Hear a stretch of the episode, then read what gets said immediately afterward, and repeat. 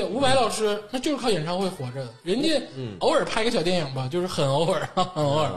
伍佰老师也不上综艺对啊，啊，也也也不干别的，那就是靠演唱会挣钱。那可不，他干演唱会太容易了，往那一站就行了，然后有一个吹风机往那一吹，帅哥观众自己就唱了。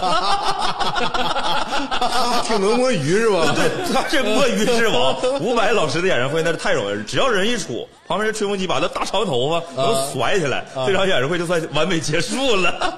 他起个头儿，对，起个头，然后然后下面那张麦克往下台上一指， 这钱儿太好挣了。那你得说是伍佰老师太脍炙人口了那可不，啊，太脍炙人口了。你杨坤老师麦克往下一指，谁知道唱啥呀？无所谓，I don't care。而且伍佰老师演唱会出过那种就是音响事故啊哦。啊，不耽误群众们唱。